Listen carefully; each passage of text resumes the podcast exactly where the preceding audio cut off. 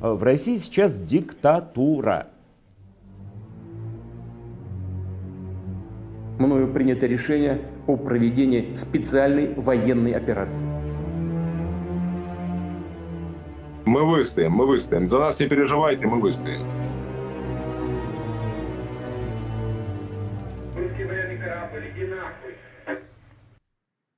Wir sind wieder da und wir begrüßen euch zu der 71. Folge unserer Russland Watch, die wir am Abend des 5. Novembers aufzeichnen.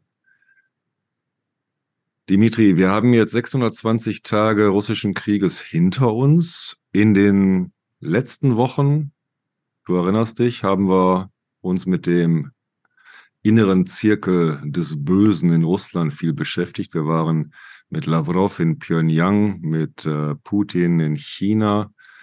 In der letzten Woche mh, hm, ging es äh, verstärkt um, was haben wir letzte Woche besprochen? Erinnert mich. ich war nicht da.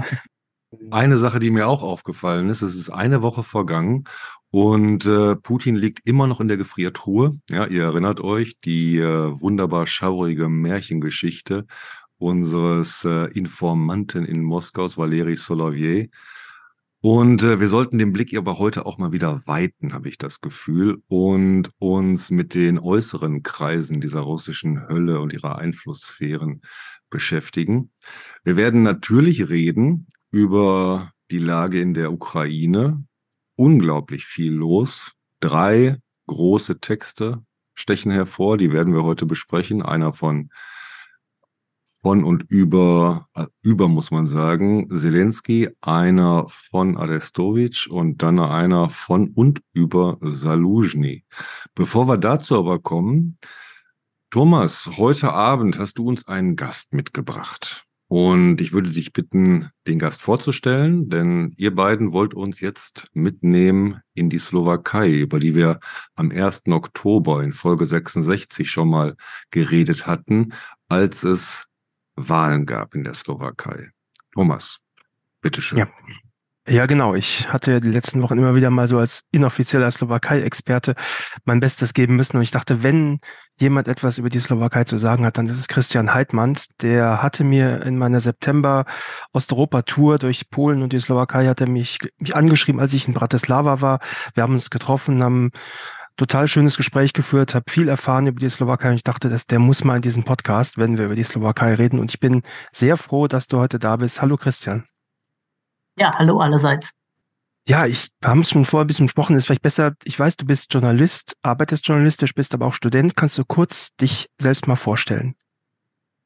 Ja, also ich bin äh, in Bratislava geboren, habe dann erst in der Slowakei gelebt, dann eine Zeit lang in Deutschland, habe dann in Österreich und in Kroatien meinen äh, Bachelor in Geschichte gemacht und studiere zurzeit äh, im Master Osteuropa-Studien in Regensburg.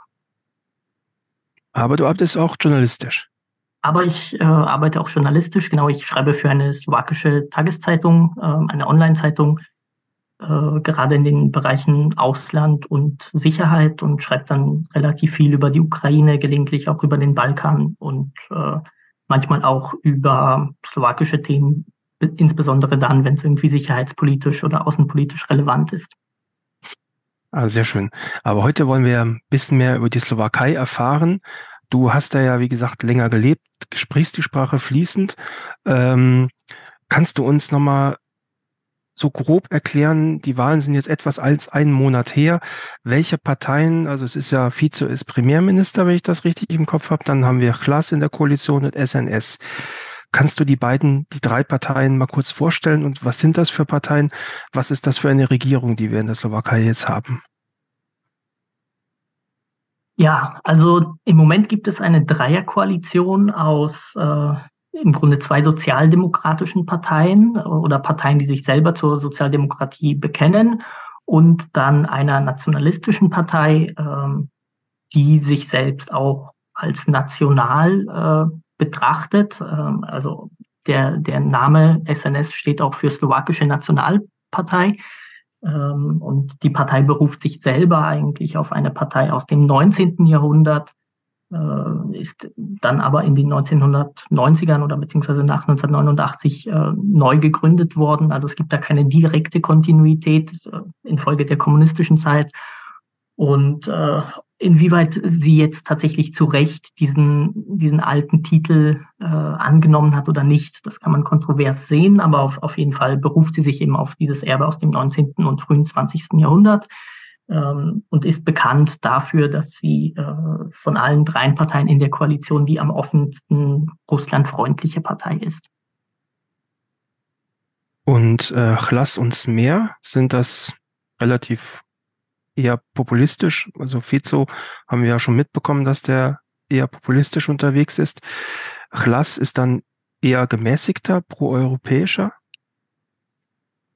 Ja, also die Partei äh, versucht zumindest äh, deutlich gemäßigter aufzutreten, ähm, tritt auch offen für eine NATO-Mitgliedschaft äh, ein.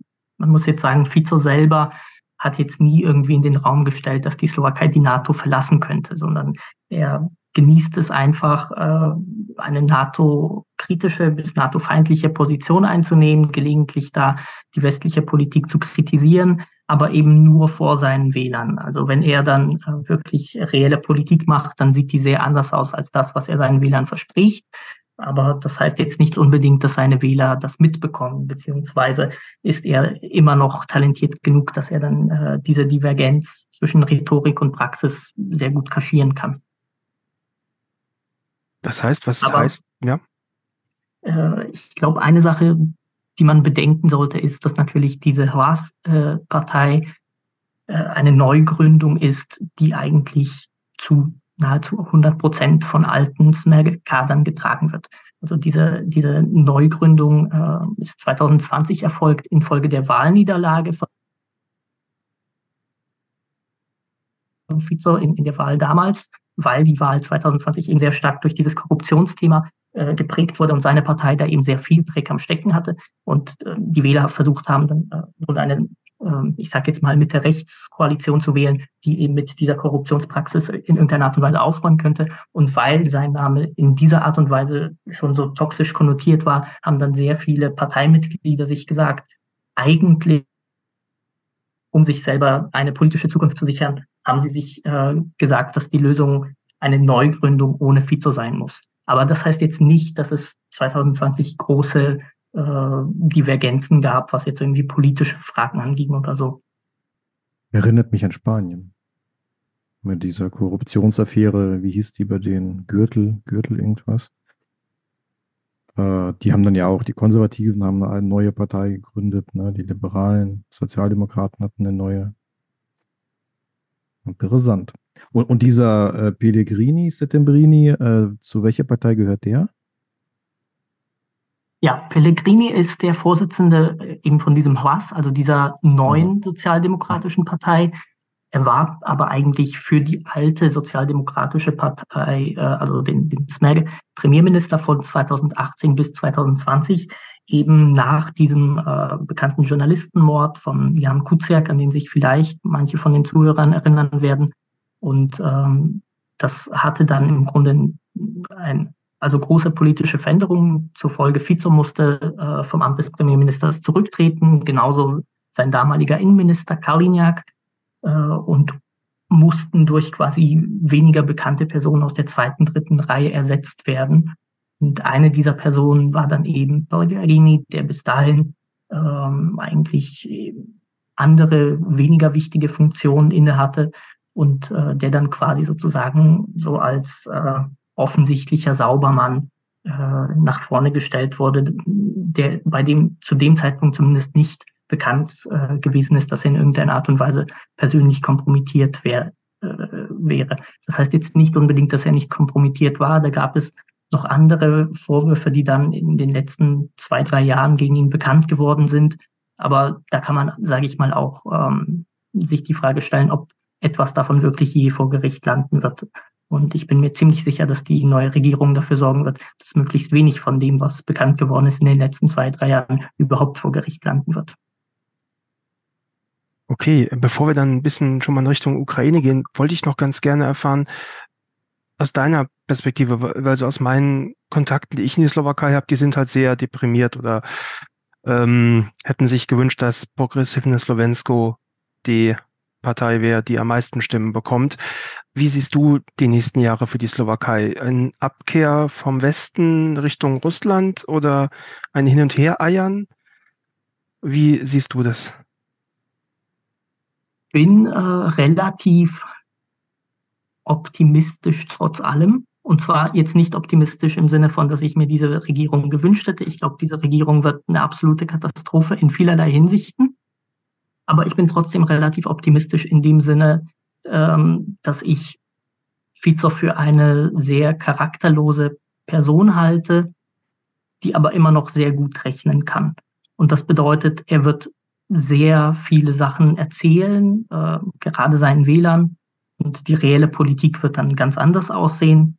Und ähm, das kann zum Teil bedeuten, dass die reelle Politik dann deutlich pragmatischer sein wird und sich dann doch viel stärker nach Westen hin ausrichten wird, äh, als, als man das jetzt seiner Rhetorik entnehmen könnte. Ich glaube, ein, best, ein sehr gutes Beispiel hat man jetzt schon gesehen, äh, kurz bevor er zu seinem ersten äh, Besuch in Brüssel angetreten ist, hatte er also noch große Reden geschwungen davon, dass nicht eine Patrone in die Ukraine geliefert werden darf und dass die Slowakei sich vehement gegen äh, Waffenlieferungen an die Ukraine ähm, stellen wird.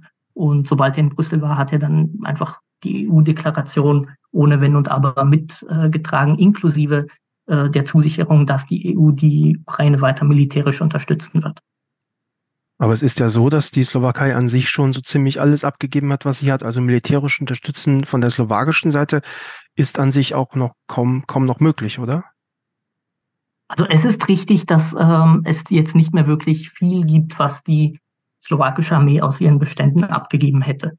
Äh, und das liegt wirklich zu einem großen Teil auch daran, dass sehr vieles geliefert worden ist, was es tatsächlich gab. Also begonnen bei Munition bis hin zu ähm, Mining Equipment und so weiter. Also ähm, dann Schützenpanzer, die jetzt nicht sonderlich modern waren, aber, aber sicherlich ähm, auch zumindest ein, ein bisschen der Ukraine geholfen haben. Äh, Jagdflugzeuge MiG-29, die ja gemeinsam mit Polen geliefert wurden und dann eben das Luftabwehrsystem S-300. Also da ist eigentlich sehr vieles geliefert worden. Ich würde sogar sagen, auf äh, die Größe des Landes bezogen, mit das meiste, äh, vermutlich so knapp hinter, hinter sage ich mal, der Ukraine Ost, ähm, was natürlich dazu geführt hat, dass diese, diese Bestände jetzt erschöpft sind. Die Frage, die jetzt aktuell äh, sich stellt, ist, was ähm, bedeutet jetzt die neue Regierung für die Rüstungsindustrie? Und da gibt es im Grunde einen besonders großen Kontrakt, äh, wo es um die Lieferung von ähm, von Panzerhaubitzen geht, oder besser gesagt Radhaubitzen. Ähm, es wurden zunächst einmal acht Stück bestellt und die sind auch schon alle an die Ukraine geliefert worden. Das Ganze wurde von westlichen Ländern finanziert und jetzt äh, gibt es einen zweiten Kontrakt über 16 Stück, von denen meines Wissens zwei schon tatsächlich äh, bekannterweise an die, an die Ukraine geliefert wurden und der Rest befindet sich noch in der Produktion. Und die Frage ist eben, was passiert mit, mit, diesen, äh, mit diesen Haubitzen, was passiert mit der Wartung und so weiter. Kannst du noch etwas zu den ukrainisch-slowakischen Beziehungen jetzt sagen? Haben die sich jetzt verschlechtert? Gibt es da Stimmen aus der Slowakei oder aus der Ukraine, wie, wie jetzt das zwischen den beiden Ländern steht? Ja, also es ist klar, dass die Rhetorik von Fico den gemeinsamen Beziehungen jetzt nicht unbedingt helfen wird.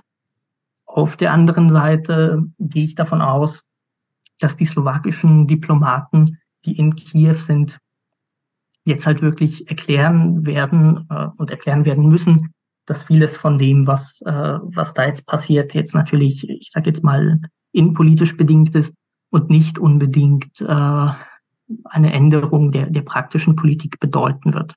Und ähm, aus einer historischen Perspektive äh, ist es natürlich so, dass für die meisten Slowaken die Ukraine nicht sonderlich interessant und nicht sonderlich relevant ist. Also das ist quasi äh, zwar eines der Nachbarländer, aber ich würde behaupten, bis zum Krieg war es auf jeden Fall das Nachbarland, über das man am wenigsten nachgedacht hat. Also ähm, das ist ganz anders als die Beziehungen zu Tschechien, die immer sehr eng waren. Ähm, die Beziehungen zu Ungarn sind halt sehr ambivalent, äh, in, in, manchen, in mancher Hinsicht sehr positiv, in mancher Hinsicht eher angespannter. Das ändert sich auch je nachdem, äh, von, von welcher Regierung und von welchen Jahren wir reden.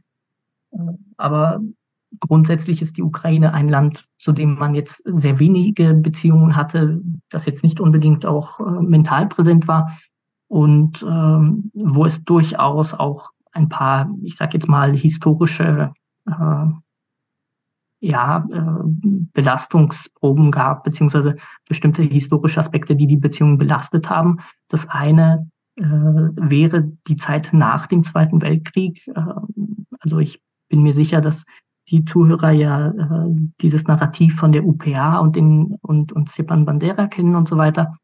Und das ist eben etwas, äh, wovon die Slowakei äh, nicht direkt, aber doch äh, also fast, fast direkt betroffen war, nämlich als es äh, kleinere Gruppen der UPA gab, die versucht haben, sich in den Westen abzusetzen, also nach Österreich vor allem äh, oder dann auch nach Deutschland. Dann haben sie eben äh, zum Teil diese Route aus der Ukraine über die Tschechoslowakei genommen. Das, wir reden hier von den Jahren ungefähr 45 bis 48.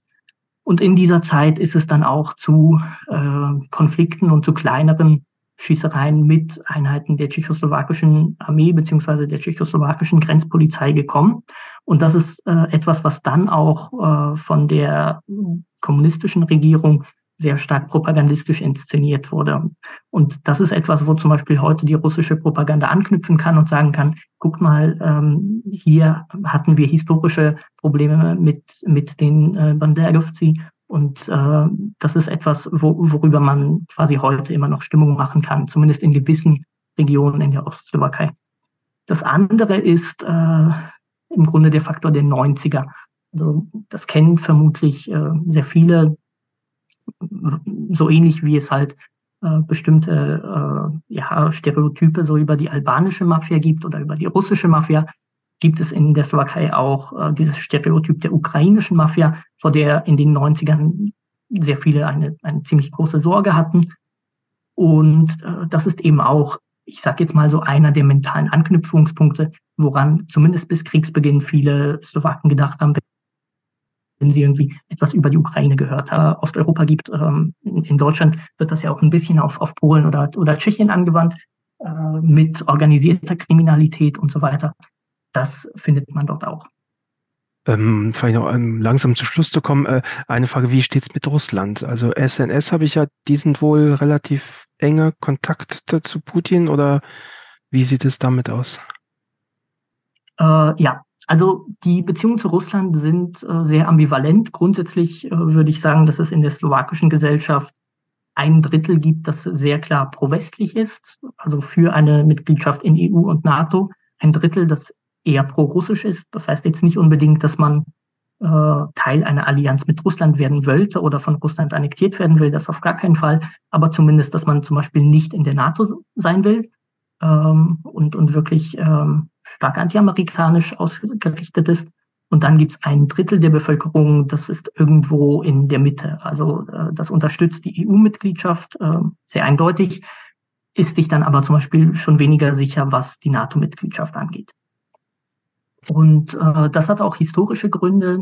Ein Faktor ist eben, dass im 19. Jahrhundert äh, sehr viele slowakische Nationalprotagonisten, die ja damals äh, quasi in der Habsburger Monarchie gelebt haben und äh, diesen Konflikt auf der einen Seite mit den Ungarn hatten, auf der anderen Seite mit, äh, mit Wien und grundsätzlich äh, mit, äh, mit den Österreichern beziehungsweise mit den Deutschen dass, dass diese dann nach Russland geblickt haben und das Gefühl hatten, Russland ist ja irgendwie der, der große Retter, der, der uns irgendwie befreien wird von dieser Magyarisierungspolitik, die es Ende des 19. Jahrhunderts gab, beziehungsweise von dieser, dieser Unterdrückung entweder durch Budapest oder durch Wien. Und ähm, das ist jetzt nicht unbedingt spezifisch für die Slowakei, das gab es auch ähm, auf dem Balkan, also bei den Serben ist es ja, sage ich mal, noch viel stärker bis heute so. Ähm, und äh, das gab es zum Beispiel auch in Tschechien. Der Unterschied war halt wirklich, dass äh, in Tschechien einer dieser Nationalprotagonisten, ähm, der ist ziemlich bekannt, Berdowski, ist dann auch tatsächlich mal nach Russland gefahren, war dann eine Weile dort und ist dann vollkommen schockiert zurückgekehrt und hat dann ein Buch publiziert, in dem er beschrieben hat, wie furchtbar dort alles ist und dass das eigentlich nicht das Modell war, nach dem man sich ausrichten kann. Äh, in der Slowakei war die Situation eine andere. Niemand von diesen Leuten ist je in Russland gewesen, sondern äh, wenn, dann waren sie irgendwie in Deutschland, in Jena und an ähnlichen Universitäten und haben dort dann die Überreste der Elbslawen und der Sorben gefunden, äh, was natürlich noch, noch diese, ähm, dieses Gefühl verstärkt hat, wir müssen uns unbedingt vor diesen germanischen Völkern retten, weil wir sonst vollkommen untergehen und vollkommen assimiliert werden. Und äh, da war Russland dann eben ein Anknüpfungspunkt. Das ist dann etwas, wo äh, auch nach dem Zweiten Weltkrieg dann quasi eine, so eine gewisse Slavophilie existiert hat. Das hat dann durch 68 und durch die Besetzung der Tschechoslowakei durch die Sowjetunion abgenommen. Ähm, aber es gibt bestimmte Kreise, wo es dieses Sentiment bis heute gibt. Und eines davon ist eben die SNS und ihr Vorsitzender Danko, äh, der ja auch mit dem Duma-Vorsitzenden Volodin äh, sehr gut befreundet ist. Und Schluss vielleicht noch, siehst du, wie, wie siehst du die nächsten Jahre für die slowakische Bevölkerung? Wird das, da wird der Populismus Vizos zu einer Zerreißprobe für die Gesellschaft, dass man sich gegenseitig nur noch angiftet, dass man, geht ein, ein Riss durch die Gesellschaft? Also ich würde sagen, es gibt grundsätzlich schon einen ziemlich großen Riss zwischen den Leuten, die Fico wählen und denen, die Fico nicht wählen. Das war immer so. Das waren sehr unterschiedliche Segmente der Gesellschaft. Also Fico ist jemand, der ähm, seine Wählerbasis in, in, der Arbeiterklasse hat, aber auch von sehr vielen Rentnern gewählt wird, äh, während dann die äh, Mitte-Rechtsparteien halt eben von der städtischen urbanen Elite gewählt werden. Die PS, die du ja schon angesprochen hattest, also die PS ist die Abkürzung für die progressive Slowakei. Das ist quasi etwas Neues in, in der Slowakei, was es äh, vor zehn Jahren, sage ich mal, noch nicht gab. Äh, und zwar nicht nur die Partei an und für sich, sondern tatsächlich eine Partei dieses Typs. Denn mindestens bis 2010, 2015 war es in der Slowakei wirklich üblich, äh, dass die städtische äh, bürgerliche Elite eigentlich Mitte-Rechtsparteien wählt. Also linke Parteien waren wirklich Parteien, die, ich sag jetzt mal, von, von den sozial schwächeren und äh, auch vom Bildungskontext her eher weniger gebildeten Gruppen gewählt wurden. Ähm, das hat eben auch äh, mit dem sozialistischen Erbe zu tun. Also wenn man jetzt das ganz salopp äh, formulieren will, dann äh, kann man fast sagen, wer äh, etwas mehr als lesen und schreiben konnte, der hat nicht links gewählt. Äh, also da, dieses Phänomen, das man aus Deutschland kennt, dass sehr gut gebildete Menschen irgendwie politisch eher links sind. Äh, das gab es in der Slowakei bis 2016 nicht. Das hat sich seitdem ein bisschen verändert, eben mit der progressiven Slowakei, die äh, meiner Meinung nach, und das sagen eigentlich auch slowakische Soziologen, im Grunde die Rolle an diesem starken Umweltthema, aber auch äh, in den Sozialpolitiken. Genau, falls man, falls man äh, meine letzten zwei Sätze nicht mehr gehört hat, genau, die äh, PS ist im Grunde mit den deutschen Grünen vergleichbar. Also äh, um vielleicht noch auf die Frage vom Thomas vom Anfang zurückzukommen, äh, ist es jetzt schade, dass die PS äh, nicht gewonnen hat?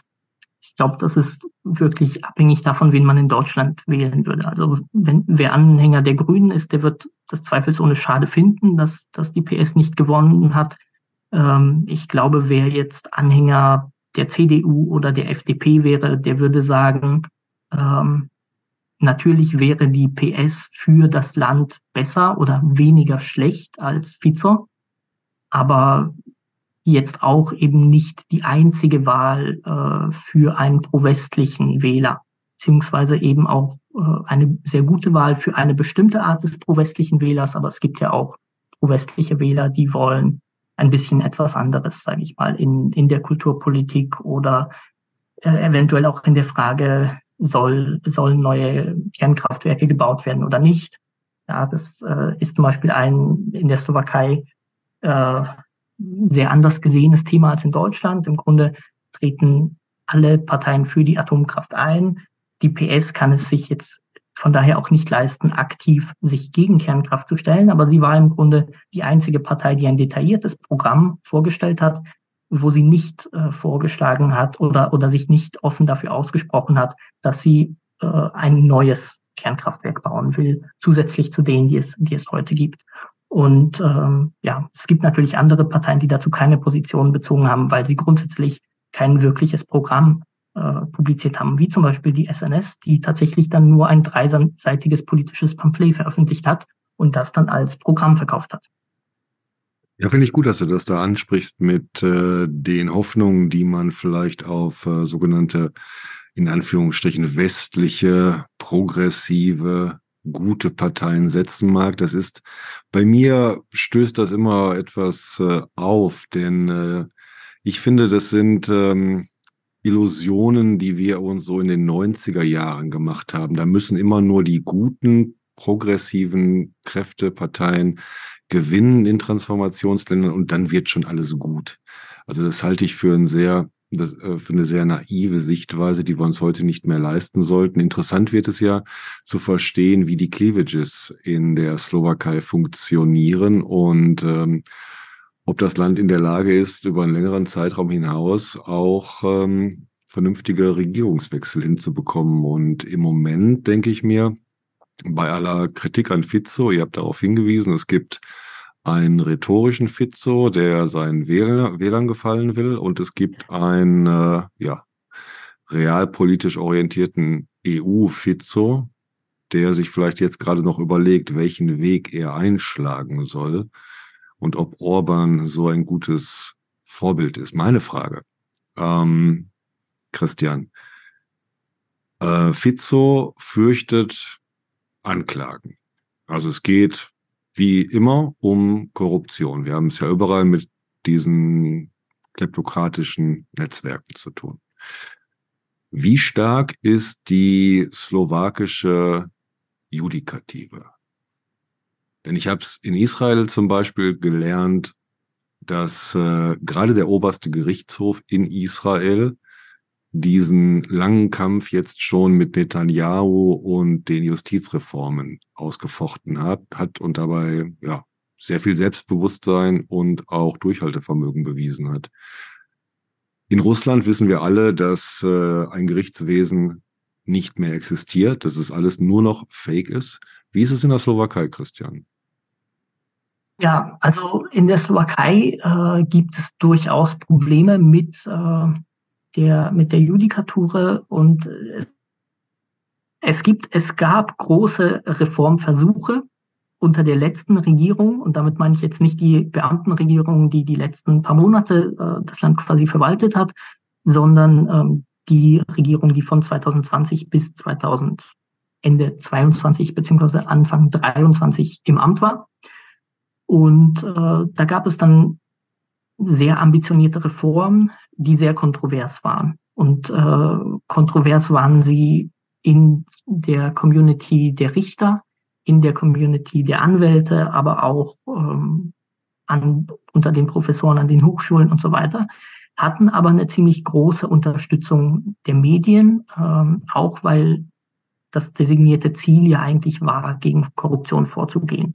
Und das war etwas, was grundsätzlich, sage ich mal, ein sehr hehres Ziel war, ich bestreite auch überhaupt nicht, dass es tatsächlich das Anliegen der Justizministerin ähm, war, gegen Korruption vorzugehen. Und ich glaube jetzt nicht, dass sie da irgendwelche zweifelhaften Absichten dabei hatte. Aber sie hat ähm, in der Art und Weise, wie sie diese Reform durchgedrückt hat, ähm, wohl wissend, dass äh, jede Regierung in der Slowakei, gerade wenn es jetzt, ich sage jetzt mal, keine Vizeregierung ist, dann vermutlich nur eine Amtszeit hat, die Lehre gezogen, dass sie eben sehr schnell vorgehen muss, damit die Dinge umgesetzt werden, damit äh, das noch während ihrer Amtszeit geschieht und dann nicht quasi äh, irgendwie verzögert und verschleppt wird. Das, das, Problem war, dass sie dadurch so viel ähm, ja, Kritik generiert hat, äh, dass manche von den Sachen, die sie vorgeschlagen haben, zumindest äh, aus Sicht der Richter und zum Teil auch der Anwaltskammer einfach so schlecht vorbereitet waren, dass sie nicht funktioniert hätten, hätte man sie eingeführt. Und das äh, hat dann letztendlich dazu geführt, dass äh, im Grunde es sehr viel Kritik an dem Ganzen gab und äh, diese Justizreformen jetzt vermutlich am Ende nichts bringen werden.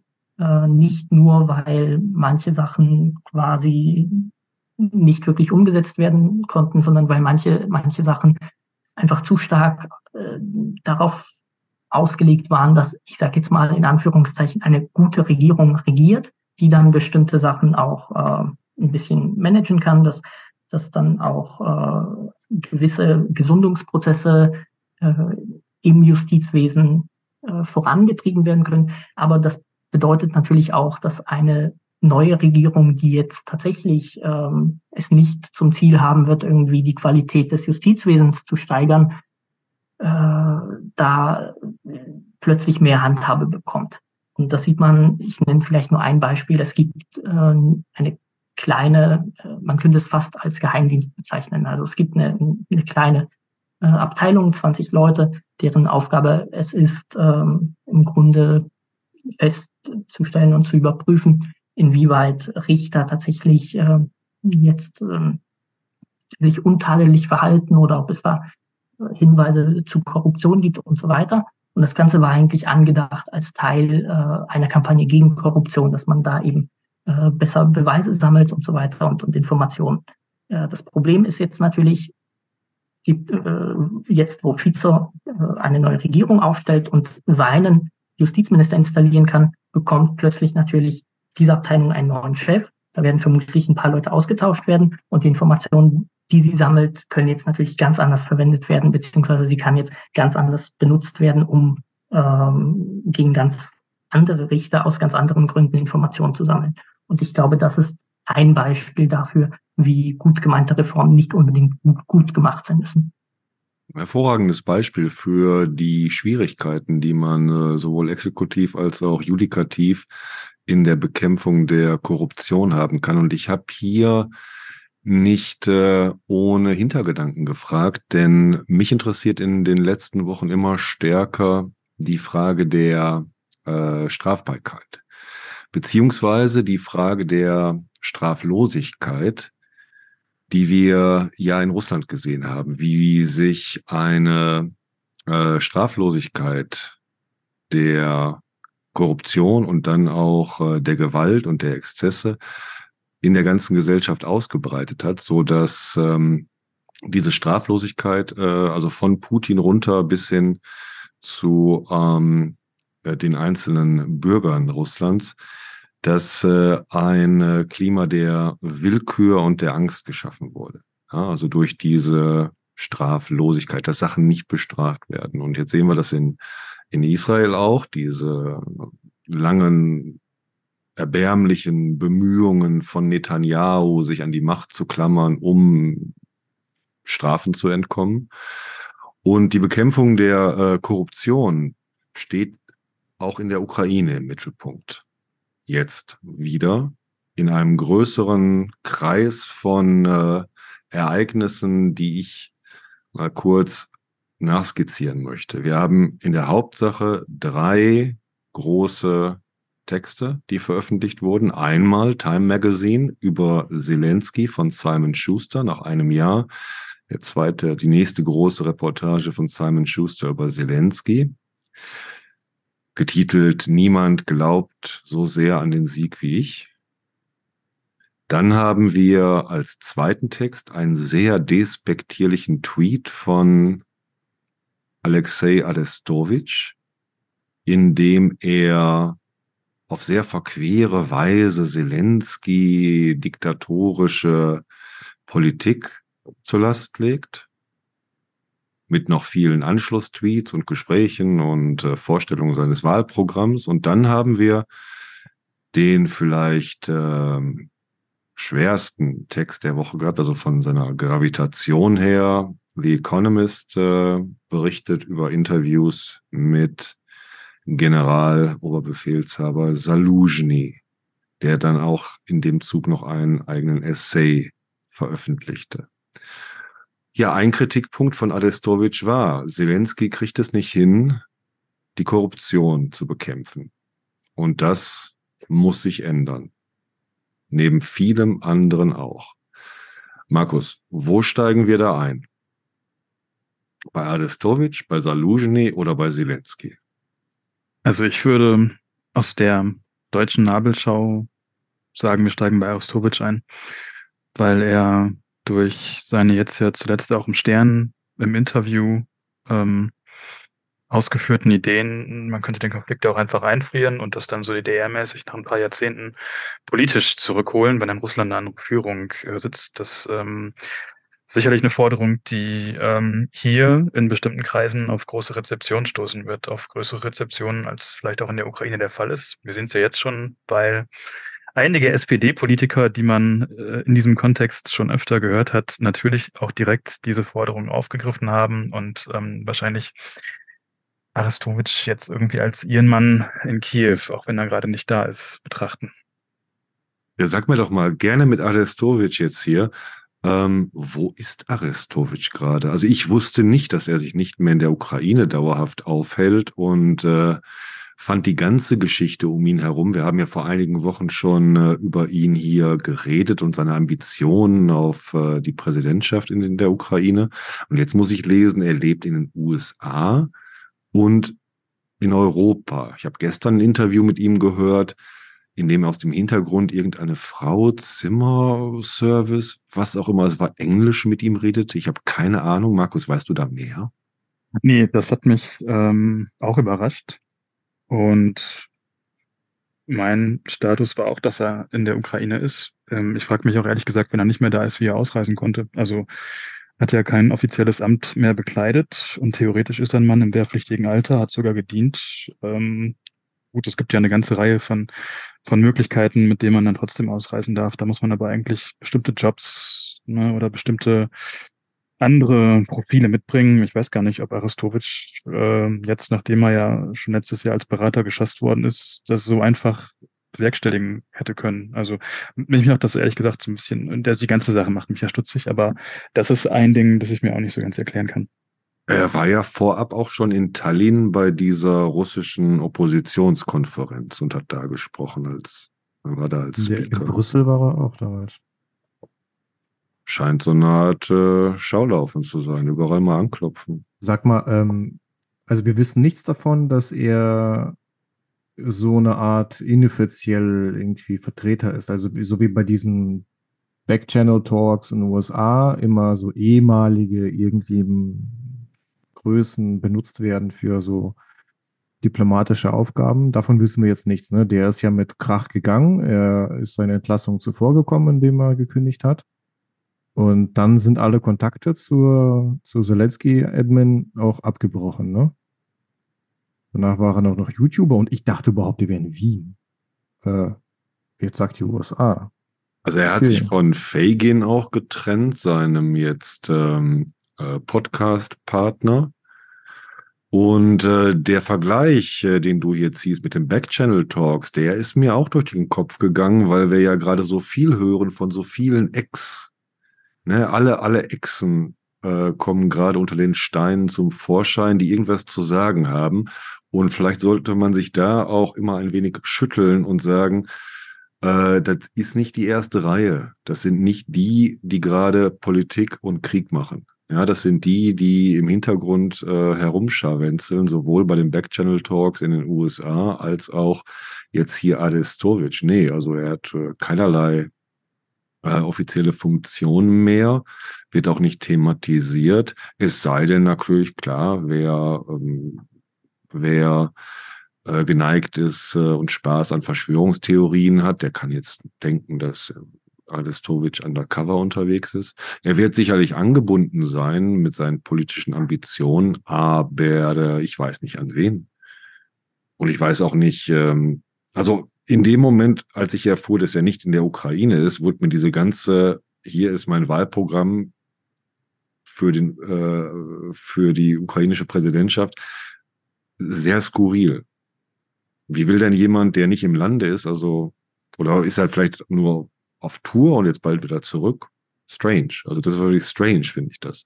Zumal sein Text, den habe ich hier gerade vor Augen, sein Tweet, ähm, würde ich euch gerne mal ein paar Stellen vorlesen. Ja. Ne, so von, von, von, von, weil ich fand den verstörend und auch unverständlich. Er beginnt ähm, jemand verhält sich wie ein Diktator und entscheidet sich für Stagnation, anstatt den normalen Weg zu gehen, die Entwicklung zu beschleunigen. Dieser jemand schürt massive Korruption. Dann schürt dieser jemand Hass auf jede andere Meinung als die eigene. Dann kommt der Herbst, sowohl in den Beziehungen zum Westen als auch zu unserem eigenen Volk.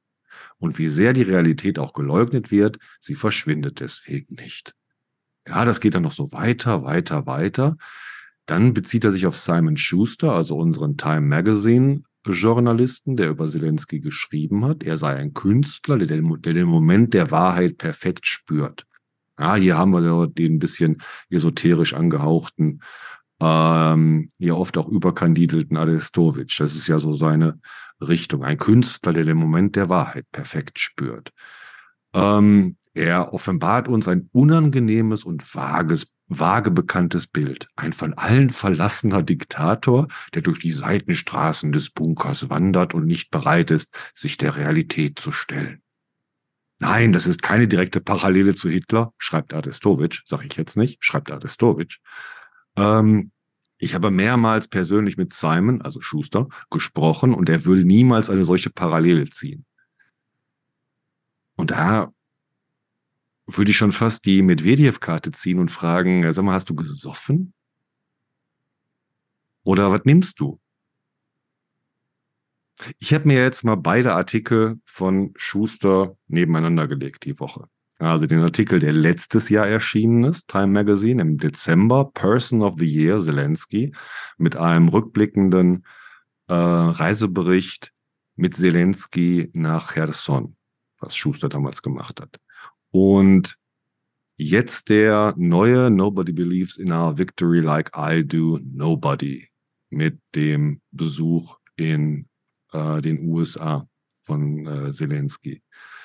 Und äh, was augenscheinlich ist, während letztes Jahr haarklein ganz viele Personen erwähnt werden in der Administration des Präsidenten und ihrer Ratgeber, wir lernen Podoljak kennen, wir lernen Adestovic kennen, wir lernen noch viele andere Stimmen aus der Regierung und um den Präsidenten herum ke äh, kennen, die hier zitiert werden. Das war letztes Jahr. Dieses Jahr kein einziger Name, sondern in jedem zweiten Absatz sagt senior official, presidential, president administration, very, very important counselor, very influential aid. Also nur so wabernde Formulierungen, die dann negativ so das auch wiedergeben, was Arestovic hier sagt. Ja, Zelensky wäre nicht mehr, würde nicht mehr auf Kritik hören und man komme nicht mehr an ihn dran. Und ähm, da wieder strange. Denn äh, Arestovic, und jetzt zitiere ich euch mal das, was er letztes Jahr gesagt hat, wo er namentlich zitiert wurde von Schuster in diesem Artikel, Person of the Year, Zelensky, Cherson-Besuch und alles.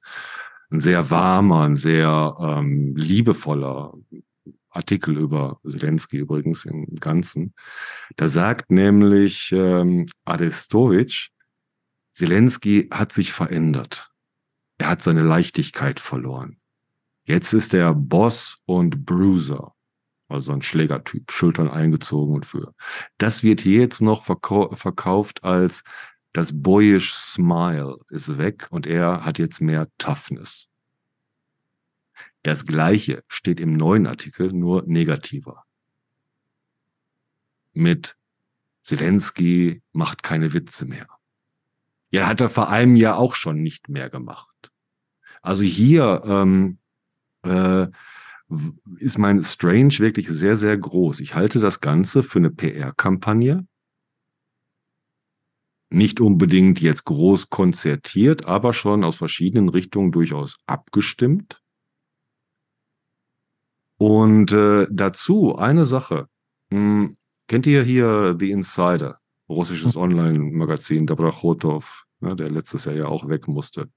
Die haben am 25. Oktober einen massiven Anstieg an Bots recherchiert, beziehungsweise ähm, Ergebnisse einer Untersuchung hier verifiziert, in, wobei es darum ging, ähm, Menschen in der Ukraine aufzufordern, nach Friedensverhandlungen zu rufen. Das war der Tenor dieser ganzen Bot-Angriffe. Das wurde immer wieder wiederholt. Und das ist ja Thema hier auch. Das ist ja das, womit Arestovic auftritt.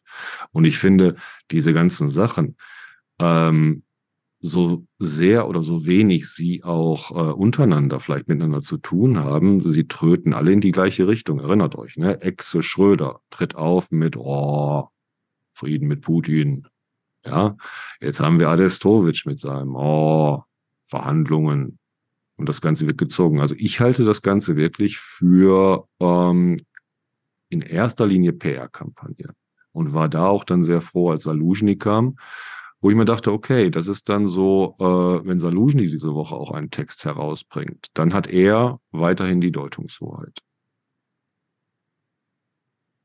Dimitri, wie, wie würdest du Adestovic einschätzen? Gehe ich da zu weit mit meiner PR-Kampagne oder riecht das für dich genauso?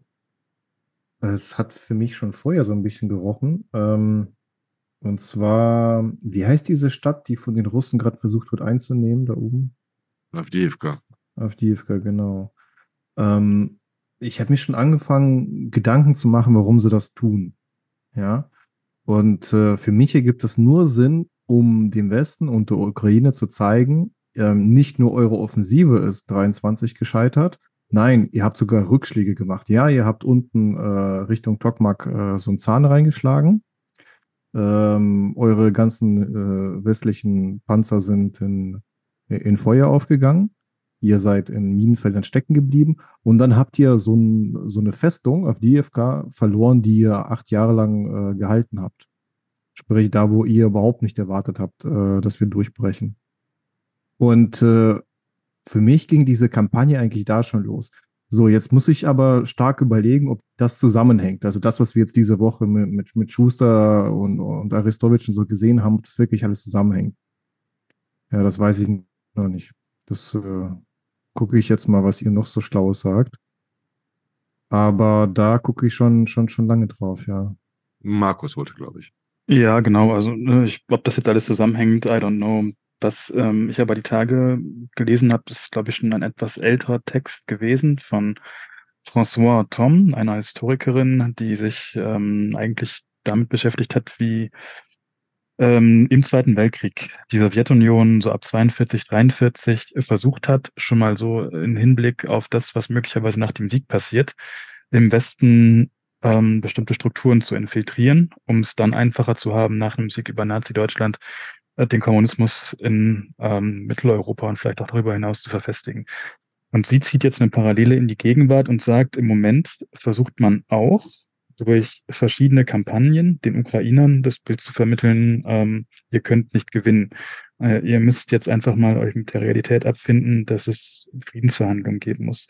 Das versucht man diesen Spin auch natürlich im Westen äh, mal wieder zu aktivieren. Und das würde ja so ein bisschen zu diesem Bild in Avdiivka passen, ne? wo die Russen jetzt einfach auf Teufel komm raus angreifen, ganz egal, wie hoch die Verluste sind an Mensch und Material, ähm, einfach nur um zu zeigen, wir können noch Offensiven führen, unser Potenzial ist unerschöpflich. Und ob das tatsächlich so ist, ist auch fraglich. Ne? Also die Militäranalysten, denen ich so folge und die in den letzten ja, gut 20 Monaten für mein Befinden oder für mein Dafürhalten meistens relativ gut liegen, sagen eigentlich weiterhin, Russland ist nicht in der Lage, größere offensive, größere offensive Operationen durchzuführen. Und Russland wird massiv abgenutzt. Und wir haben ja jetzt, also natürlich gibt es keine schälernden Landgewinne, so wie wir das letztes Jahr im September hatten und dann auch nochmal im November als Ressourcen eingenommen werden konnte zurückerobert werden konnte. Aber es gibt ja weiterhin den Kampf gegen die Logistik. Es ist gestern erst erfolgreich äh, diese Werft ähm, nahe der Brücke von Kertsch angegriffen worden, wo man mutmaßlich ja ein ähm, Raketenboot mindestens versenkt hat. Ähm, es gibt ja weiterhin Berichte von Schlägen gegen Munitionsdepots. Na, natürlich ist es irgendwo auch ein Stalemate. Ne? Das hat Salushny dann ja auch auf den Punkt gebracht. Aber ob das alles so hoffnungslos ist, wie es gerade wirkt, weiß ich auch nicht. Ne? Das wirklich eine objektive Analyse standhält.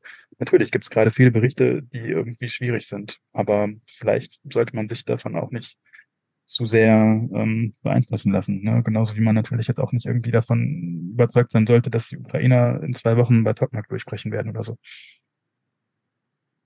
Dimitri. Ja, genau. Genau. Ähm, wie es ist, äh, spielt in der Politik leider die geringste Rolle. Ne? Wie es äh, wahrgenommen wird, ist viel wichtiger.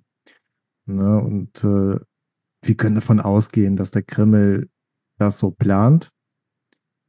Ähm, so wie das wie François Tom äh, beschreibt in ihrem Artikel. Sie sagt ja auch, der, der, der Kreml wird euch versuchen, ein Korea-Szenario zu verkaufen. Ähm, so einfrieren und ihr habt dann Frieden ähm, und äh, ja, lieber Ende mit Schrecken als Schrecken ohne Ende und so weiter. Und in Wirklichkeit äh, geht es hier aber um Georgien, also dass äh, die Ukraine danach umgedreht wird. Ne? Also zuerst wird diese 20 Prozent abgeschnitten und danach wird die Regierung umgedreht und äh, Russland kriegt dann doch, was es möchte. Ja. Übrigens, ähm, hier kann man auf Social Media nicht gut folgen, aber die haben äh, von, äh, wie heißt diese Super-Uni in Paris in Frankreich? Sorbonne. Genau, das und die haben einen Blog, äh, Desk-Russia EU. Da kann man die Texte von ihr lesen. Die sind echt, wirklich gut, richtig gut. Ja, das ist die eine Frage, die Einschätzung der Frontlinie und überhaupt des Zustandes, in dem sich dieser Krieg nach 620 Tagen nun äh, befindet. Und genau das, was ich gerade meinte, Dimitri, ähm, das eine ist ähm, Social Engineering im großen Stil, was die Wahrnehmung angeht. Und ich würde hinzufügen, du sagtest, wichtig äh, ist nicht nur, was ist, sondern wie es wahrgenommen wird und was man will. Also man ähm, kann die Ukraine nicht mehr so einfach beeinflussen, wie das noch unter Janukowitsch der Fall war, wie äh, noch die Reaktionen auf den ersten Maidan waren. Man äh, setzt auf die Karte, okay, und das hatten wir hier auch schon einmal besprochen im, im Sommer, erinnert ihr euch? Wir hatten ähm, am 16. Juli in der Folge 50 Standhalten oder vernichtet werden auch über Zelensky und Saluzhny gesprochen. Und ähm, dabei äh, geht es darum, dass wenn man auf eine Verhandlungslösung setzen will, von welcher Seite jetzt auch immer, wer da jetzt Interesse daran hat, äh, die Ukraine in diese Situation zu zwingen, dann äh, muss man das äh, ohne Zelensky machen.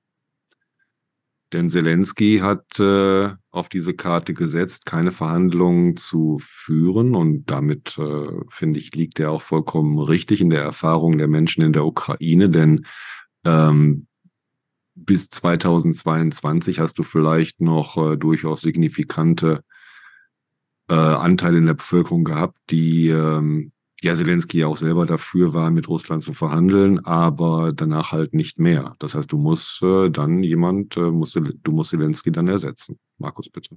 Genau, und an dem Punkt müssen wir noch mal kurz, können wir noch mal kurz zu Aristowitsch zurückkommen. Der hat ja auch einem deutschen Medium ein Interview gegeben, dem Stern, und sich darin eigentlich ja genau mit den Ideen, die in Deutschland in Teilen der Bevölkerung, in der Politik ja durchaus populär sind, ins Spiel gebracht. Ne? Er hat da ja ganz konkret von diesem Einfrieren gesprochen. Er hat davon gesprochen, ne, verständigen uns dann später mit Russland. Das ist ja alles gut, wenn man jetzt einfach mal aufhört zu kämpfen.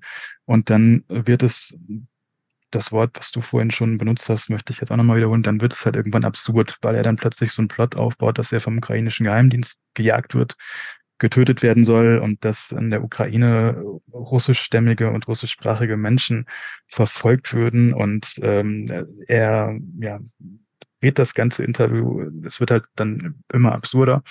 Und es ist eigentlich in meinen Augen klar, dass das auch kein Interview ist und dass keine Standpunkte sind, die in der Ukraine funktionieren sollen, sondern es sind Standpunkte, wo er sich offensichtlich äh, zum Beispiel bei der SPD irgendwie in äh, Stellung bringen möchte und auch bei anderen Leuten im Westen. Ne? Und das hat er dann ja auch im gleichen Medium, im Stern, wo das Interview mit Aristowitsch veröffentlicht ist, jetzt glaube ich schon Mützenich und Konsorten irgendwie geschrieben, ja, super Vorschlag, wir müssen jetzt auf jeden Fall das Ganze hier einfrieren, was wir immer schon gefordert haben. Und äh, also ich, ja, ja, da kommt dann eben Aristowitsch daher mit seiner säuselnden, schönen Stimme und flüstert ihnen ein, was sie hören wollen. Und sie sind ganz begeistert und sehen da jetzt halt dann irgendwie offensichtlich die große politische Hoffnung, mit der man das Ganze für unsere Zeit beruhigen kann, sollen sich doch die Kinder später damit rumschlagen. Hauptsache, die SPD kann mal wieder zum Trinken und Feiern auf Kosten von Sergei und Vladi nach Moskau fliegen. Ja, und ich bin dann ganz gespannt schon äh, darauf, wie äh, Genosse Warwick den Namen Arestowitsch aussprechen. Hat er schon, hat er schon gesagt. Hat er schon? Vorschlag. Mhm. Hat er, ich, nein, ich meine, ich möchte es hören. Ne? Nach Pirogin möchte ich jetzt auch Arestowitsch hören. Und ähm, lasst mich euch aber in dem Zusammenhang jetzt mal dann fragen, was haltet ihr von Wahlen in der Ukraine? Weil nächstes Jahr, turnusgemäß, wären Parlaments- und Präsidentschaftswahlen. Sehe ich richtig, Markus, ja? Beides nächstes Jahr turnusmäßig. Gute Idee, schlechte Idee, Thomas? Wahlen für die Ukraine? Ich tue mich ein bisschen schwer. Es ist ja einerseits schwer zu realisieren, weil ähm, viele im Ausland sind, viele Geflüchtete noch in anderen Ländern sind. Die Soldaten, wie sollen die wählen? Es ist vielleicht technisch möglich sogar. Ich bin mir aber nicht sicher. Hat mir nicht in den USA zur Zeit des Zweiten Weltkriegs auch mal, dass man es einmal ausfallen lassen oder eine dritte Amtszeit dem Präsidenten gegeben hat, dass man sagt, das ist etwas ungünstig. Also ich würde es den Ukraine nicht übel nehmen, wenn sie die Wahl ausfallen lassen und erstmal den Krieg versuchen zu gewinnen. Dimitri? Ah, ja, ich würde es eigentlich ungern sagen. So ein bisschen so eine böse Meinung, die ich habe. Also ich sehe, ähm, warte mal, alles, alles, auch alle Krisen haben propagandistische Effekte. Ne? Als äh, die Sowjets Berlin äh, abgeschnitten haben in den 50er Jahren und äh, die Amis diese Luftbrücke gemacht haben, dann, da war vom ähm, Clay, hieß der, glaube ich, der zuständige Amerikaner, der hat dann nach Washington gefunkt, ähm, dass alle propagandistischen Maßnahmen ergriffen werden müssen, sprich, das muss man ausschlachten. Äh, daraus folgt noch nicht, dass man sich darüber freut, aber zumindest nutzt man das aus. Und äh, Wahlen in der Ukraine, die von vom Diktator in Moskau angegriffene Ukraine, wenn die zu Kriegszeiten irgendwelche Wahlen hinbekommt, dieser propagandistische Effekt, der sehr wichtig. Ja, also der Welt zu zeigen, wir wählen hier unter Granatenbeschuss. Ähm, wir wählen um unser Überleben. Ja, das ist ein sehr wichtiger Punkt. So, jetzt bin ich natürlich kein Ukrainer. Äh, ich muss da nicht unter Granatenbeschuss dann äh, ins Wahllokal. Ähm, ich, ich verstehe die ganzen Nachteile, ne? aber dieser eine Punkt, der ist sehr gewichtig, politisch jetzt gesehen, politisch gesehen. Markus vielleicht noch? Ja, ich ähm, würde, glaube ich, erstmal sagen, ne, wenn das jetzt wirklich in der Ukraine eine Entscheidung ist und die Bevölkerung sagt, wir wollen jetzt wählen, ne, dann sollen sie es halt irgendwie versuchen. Wenn jetzt ähm, von außen, und das ist ja eigentlich mein Eindruck, dass es jetzt eigentlich eher von außen an die Ukraine rangetragen wird, ihr müsstet ja nächstes Jahr wieder, guckt doch mal, ob das möglich ist. Ne? Dann finde ich das eigentlich Heuchelei, weil äh, ich glaube, es gibt kein, na, na gut, ich will das jetzt nicht absolut sagen, es gibt bestimmt ein Land, das es irgendwie nicht so klar definiert hat, aber ich glaube, wenn Kriegszustand ist, dann erlaubt die Verfassung relativ vieler Länder, dass man Wahlen aussetzt. Und wenn die Ukrainer jetzt aber sagen, wir wollen trotzdem wählen, dann ähm, sollen sie es tun, dann sollen sie gucken, was möglich ist. Wobei ich mich dann auch frage, was für ein Wahlkampf soll das denn werden? Also worüber wollen sich denn die verschiedenen Parteien äh, profilieren? Äh, wollen die eine Partei sagen, wir gewinnen den Krieg binnen eines Jahres, wenn wir an der Macht sind, und die nächste, wir machen es noch schneller? Und äh, gibt es noch Themen jenseits des Krieges, die die Menschen im Moment mobilisieren? Also ähm, weiß ich nicht.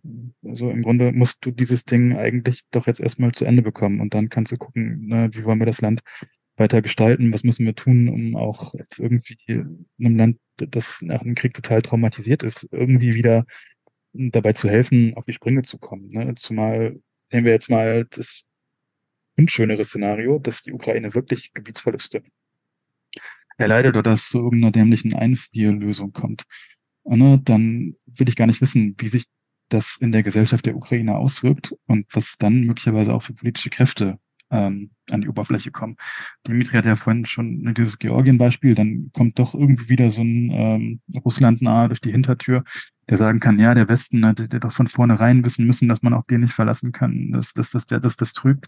Oder es kann natürlich auch sein, ne, dass das irgendwie so ein bisschen dann wie in Deutschland nach dem Ersten Weltkrieg läuft und dann die Nationalisten, die es jetzt eigentlich nicht gibt, sich tatsächlich konstituieren und sagen, wir kümmern uns darum, das noch nicht ausgestanden, dass wir die Gebiete zurückbekommen. Und dann hast du halt eine traumatisierte Gesellschaft voller Hass. Gut, das ist jetzt ein anderes Thema, führt ein bisschen mal weg von der Ursprungsfrage, aber das sind Themen, die das Land irgendwann mal klären muss. Und aktuell sehe ich keine großen politischen Themen, die man Wahlen ähm, entscheiden und austragen müsste. Ich würde, mich würde dabei gar nicht mal so sehr interessieren, welches Thema, weil das Thema ist, glaube ich, klar. Es gibt dann erstmal auch nur ein großes Thema, sondern ob das militärpolitisch wird. Oder person, perso, personal, persönlich gesagt, ob Saluzhny in die Politik geht. Aber Christian wollte was sagen, bitte. Ja, also mir geht in der öffentlichen Diskussion in Deutschland, die man manchmal sieht, ein bisschen verloren, dass gemäß dem deutschen Grundgesetz ja zum Beispiel Wahlen äh, im Kriegsfall grundsätzlich ausgeschlossen wären. Und äh, das finde ich dann also leicht bizarr, wenn in Deutschland manchmal die Forderung aufkommt, dass in der Ukraine ja gefälligst gewählt werden soll, äh, wie es sich gehört. Und das ja etwas ist, was in Deutschland verfassungswidrig wäre, also eigentlich verfassungsrechtlich ausgeschlossen. Und äh, wir sollten hier ja eigentlich bedenken, dass zum Zeitpunkt, als das deutsche Grundgesetz äh, geschrieben wurde, der Kriegsfall, von dem man ausging, ja eigentlich genau der Kriegsfall war, vor dem die Ukraine jetzt steht, nämlich ein großer Krieg mit äh, der Sowjetunion beziehungsweise heute halt Russland. Also äh, da gab es damals, glaube ich, ziemlich gute Gründe, warum man davon ausgegangen ist, dass im Kriegsfall keine Wahlen stattfinden können, unter anderem, weil ja auch kein Wahlkampf möglich ist. Also äh, es ist ja klar, dass im Kriegsfall zum Beispiel bestimmte Themen nicht angesprochen werden, wie zum Beispiel die Frage, wie viele Gefallene gibt es in der Ukraine. Das ist ja auch eine sehr wichtige Frage. Die Frage, welche Fehler wurden gemacht, äh, zum Beispiel bei Kriegsbeginn. Wie kann es gewesen sein, dass, äh, dass zum Beispiel die Landbrücke zur Krim so schlecht verteidigt wurde und die Russen so, so schnell durchbrechen konnten? Das sind natürlich alles Fragen, die irgendwann mal auch Wahlkampfthema werden müssen.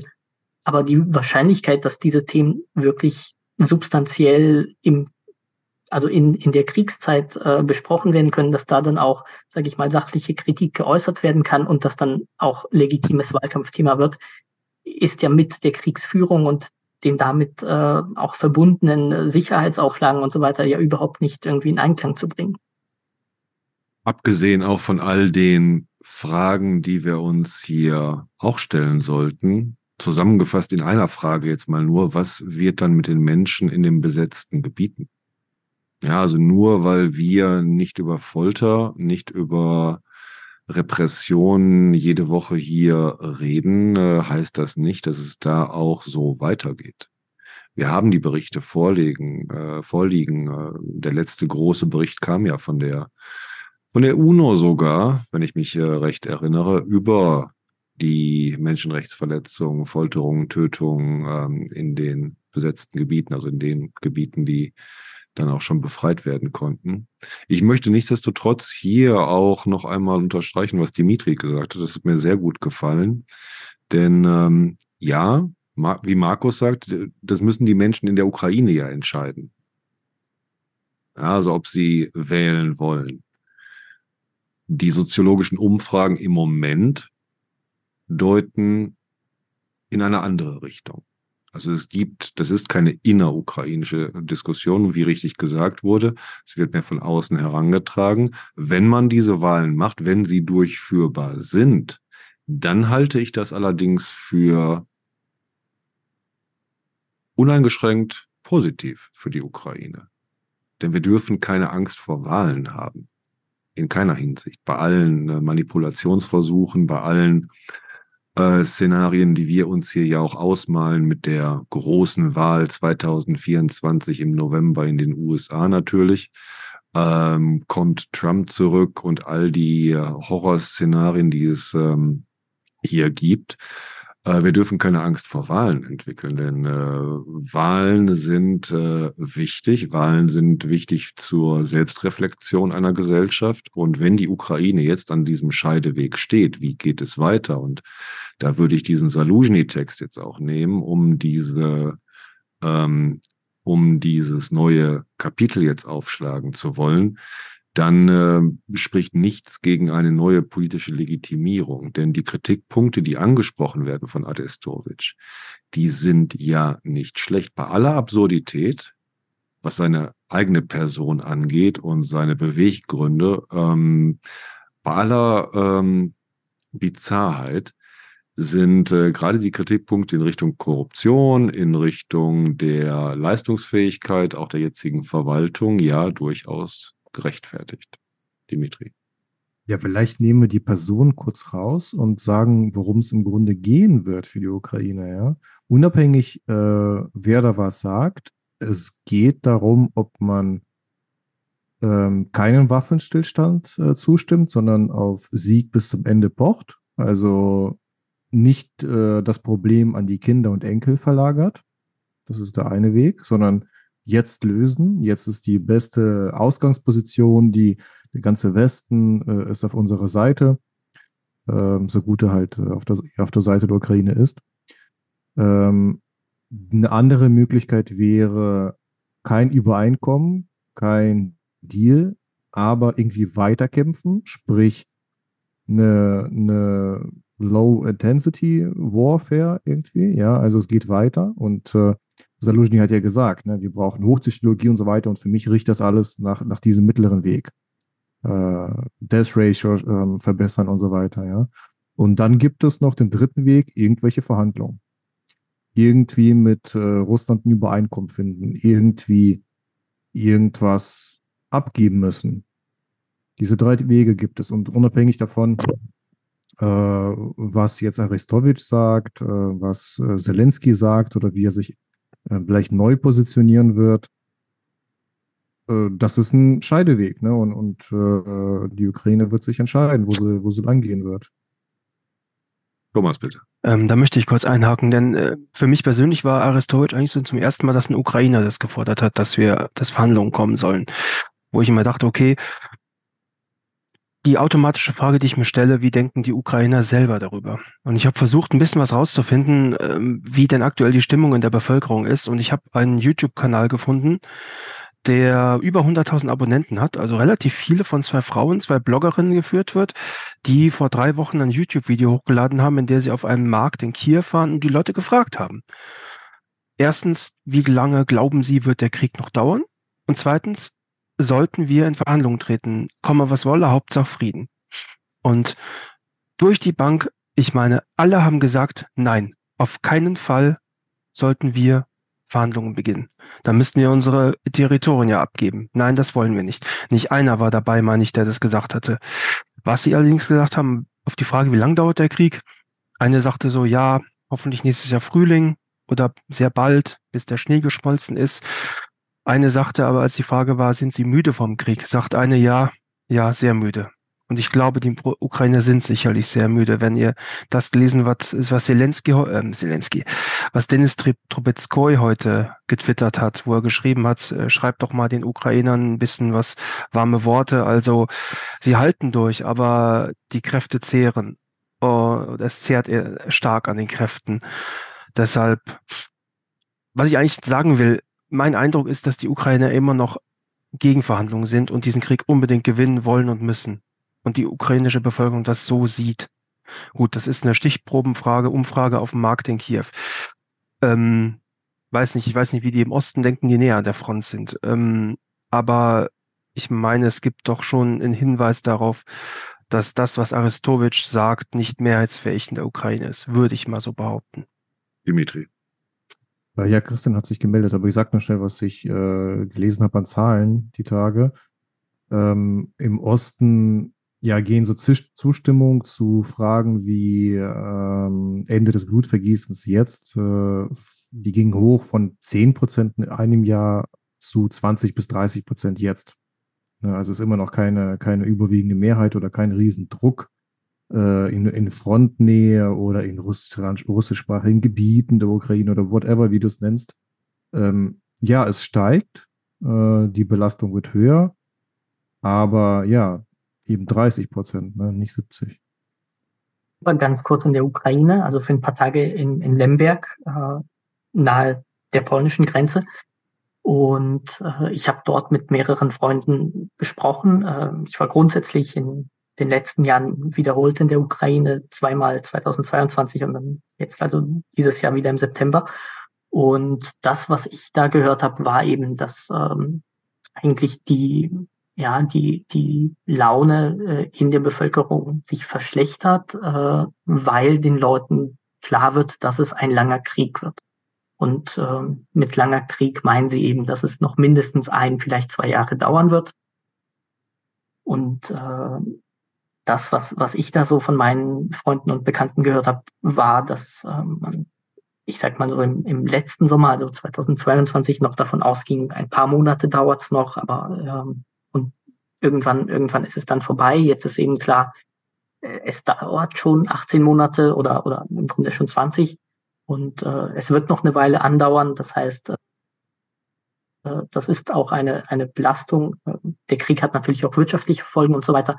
Äh, gleichzeitig habe ich aber gehört, dass die Bereitschaft, irgendwie ähm, Zugeständnisse an Russland zu machen, sehr, sehr gering ist. Und äh, das ist eben auch der Zwiespalt, wo sich sehr viele Ukrainer befinden. Auf der einen Seite äh, spüren sie natürlich den Krieg und, und er belastet sie sehr. Ähm, eine Freundin hat mir auch erzählt, dass das natürlich auch sehr die wirtschaftliche Situation grundsätzlich nannten Zustände der, der Anspannung.